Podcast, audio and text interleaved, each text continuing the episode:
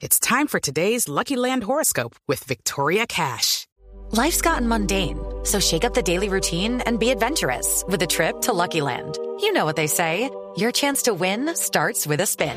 So go to LuckyLandSlots.com to play over 100 social casino-style games for free for your chance to redeem some serious prizes. Get lucky today at LuckyLandSlots.com. Available to players in the U.S., excluding Washington and Michigan. No purchase necessary. VGW Group. Void where prohibited by law. 18 plus. Terms and conditions apply.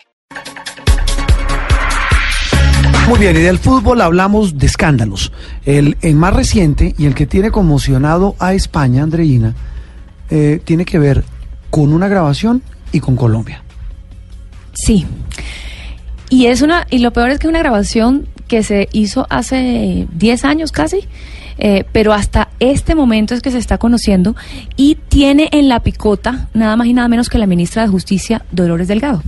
La ministra que en ese audio pues revela detalles de una fiesta de fiscales y jueces españoles en Colombia, más exactamente en Cartagena hace 10 años. Lo grave no es la fiesta, lo grave es que se habla de prostitución de menores. Un escándalo muy grande. Enrique Rodríguez, nuestro compañero permanente allí en Europa, en Madrid, pues eh, hoy domingo, ya un poco más reposado después de la tormenta, Enrique, buenos días en Colombia, buenas tardes Buenos en días. España, eh, pues la cosa pues ya pinta, eh, tal vez la primera pregunta es, ¿se cae o no se cae nuestra amiga la ministra de Justicia española? Bueno, Juan Roberto Andreina, yo creo que no se cae. Yo creo que si no ha caído ahora, ahora mismo no se va a caer. Ahora bien, esta, esta predicción mía tiene eh, validez, digamos que hasta el lunes por la mañana, eh, mañana puede haber seguramente alguna revelación más sobre esas conversaciones y quién sabe si podría caer. Pero en la situación actual no parece que vaya a caer. Vamos a ponerle, si les parece, un poco de contexto a todo esto, porque esas escuchas eh, no surgen de la nada y no son las primeras escuchas que oímos sobre Dolores Delgado. Estas escuchas están grabadas por alguien que es aquí muy conocido en España y últimamente mucho más. Es un hombre que se llama José Manuel Villarejo, fue comisario del Cuerpo Nacional de Policía, un hombre que participó activamente, por ejemplo, en la lucha contra ETA, estuvo relacionado con los servicios secretos y que también a lo largo de su vida llevó actividades paralelas referidas a investigación. Y hemos sabido también que a chantajes y asuntos similares. José Manuel Villarejo, entre sus actividades, tenía la de grabar toda conversación en la que participaba. Esta la grabó en una comida, almuerzo, cena, que se produjo hace aproximadamente, como ustedes decían, unos 10 años, y en ella estaban Dolores Delgado, que era entonces fiscal antiterrorista de la Audiencia Nacional, el comisario Villarejo, que entonces era un alto responsable policial, y el juez Baltasar Garzón. Allí, en esa conversación, hablan sobre ese viaje a Cartagena de Indias y cómo la que entonces era fiscal se encontró con esos jueces que ella pensaba estaban acompañados de menores. Vamos a escuchar 25 segundos de esa conversación. El sonido, como se imaginarán, no es muy bueno, pero es muy revelador de lo que cuenta Dolores Delgado. ¿Y cuál es nuestra sorpresa cuando vemos al grupo de tíos del Supremo, de la Fiscalía General, años, ¿eh? menores de edad? Se levantaron a toda pastilla cuando nos vieron, empezaron con el agobio de que nos habían Nosotros visto, eso lo primero que preguntamos es si votan. Si votan, y las explicaciones, camareras del hotel, que nos han dado pena y han venido y nos... Ella se ríe, lo toma como No. algo... Nos ha dado pena, Jocoso. Enrique, dice la, dice la, dice la, la hoy ministra. Sí, porque es como si... Ella cuenta como si hubiera sorprendido a esos compañeros tomando una cerveza o más cervezas de la cuenta, pero lo cierto es que si ella pensó que eran menores de edad, ciertamente es un delito grave. Pues Aquí tenía que haberlo denunciado, exacto.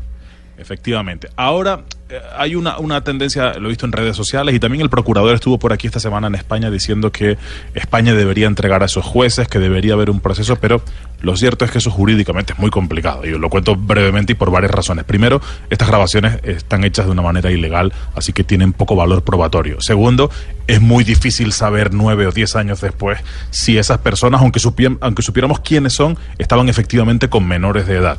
Y si hicieron algo con esos menor- menores de edad que puede tener un reproche penal. Probablemente lo hicieron, pero lo importante no es lo que nosotros creamos, sino las pruebas que haya en ese sentido. Y hay Así quienes que creen que eso también es como una cruzada contra el gobierno de Pedro Sánchez, porque vemos que en el, estos el uso días... político es evidente, claro. Exacto. O- obviamente, claro. Claro, Y- claro, sí, sí. Esto, esto evidentemente no es que el comisario Villarejo quiera eh, denunciar eh, que se produjeron escándalos en Cartagena. No, lo que quiere el comisario Villarejo, que está en prisión, repito, acusado de delitos ciertamente graves como organización criminal, cohecho y blanqueo de capitales, lo que está haciendo el comisario José Manuel Villarejo es simple y llanamente chantajear al gobierno y al Estado. Es decir, tiene un material que es comprometedor y lo está filtrando. Eh, Enrique, en conclusión, ¿usted cree que mañana lunes la tormenta sigue, la ministra en la mitad de esa tormenta y, y la novela no se acaba? La tormenta yo creo que va a seguir. Puedes, no, no te- no tengo ningún dato en mi mano, si lo tuviera lo contaría, pero no tengo ningún dato en mi mano que diga que vaya a haber un dato más sobre la ministra, pero sí podría haberlo. Y si algo tiene el comisario Villarejo es una fonoteca más grande que la de Blue Radio, eso se lo aseguro. Entonces, ah, no, entonces la novela va Eso para va por rato. capítulos, sí. Eso va para Claro, rato. porque, porque yo, estamos hablando de Dolores Delgado, pero quién sabe quiénes pueden salir en otras conversaciones si es que logra filtrar esas conversaciones. Además, hay un elemento también que, que habla de que todo esto es una venganza. Eh, estas informaciones han salido a través de un portal informativo que se llama moncloa.com, Sí, un medio sí. de comunicación que se creó hace un mes. Imaginen qué casualidad, un medio de comunicación nace un mes y de- hace su, hace un mes, perdón, y de repente empieza con estas potentísimas exclusivas. Pues evidentemente está claro que está al servicio del propio comisario Villera. A- Aquí también tenemos de eso, portales que se crean rapidito y, y, y, y con, of- y con oficio. Enrique. Y gente que graba. Sí, y gente que graba y gente que, que después lo usa. Enrique Rodríguez en España, gracias. Feliz domingo. Muchas gracias, Juan Roberto, Andreina, que lo pasen ustedes muy bien y que les vaya muy bien en este nuevo espacio. Seguimos en Sala de Prensa Blue.